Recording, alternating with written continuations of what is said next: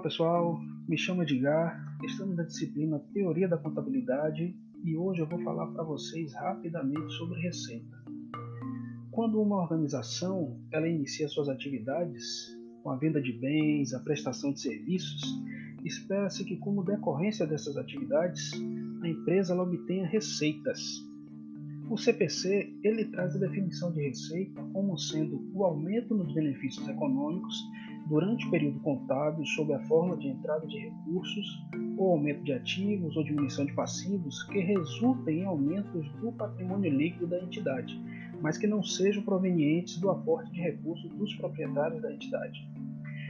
Para que uma receita ela possa ser reconhecida, é necessário que seja provável que benefícios econômicos futuros fluam para a entidade e esses benefícios eles possam ser confiavelmente mensurados com essa mensuração ocorrendo ao valor justo. Para que se reconheça uma receita, por exemplo, da venda de bens, há necessidade de que o vendedor transfira ao comprador os riscos e benefícios mais importantes inerentes à propriedade do bem.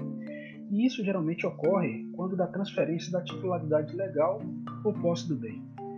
É preciso ainda que, ao realizar a transação com outra organização, ela não mantenha envolvimento continuado na gestão dos bens comercializados que caracterizem propriedade e que não mantenha o controle desses bens.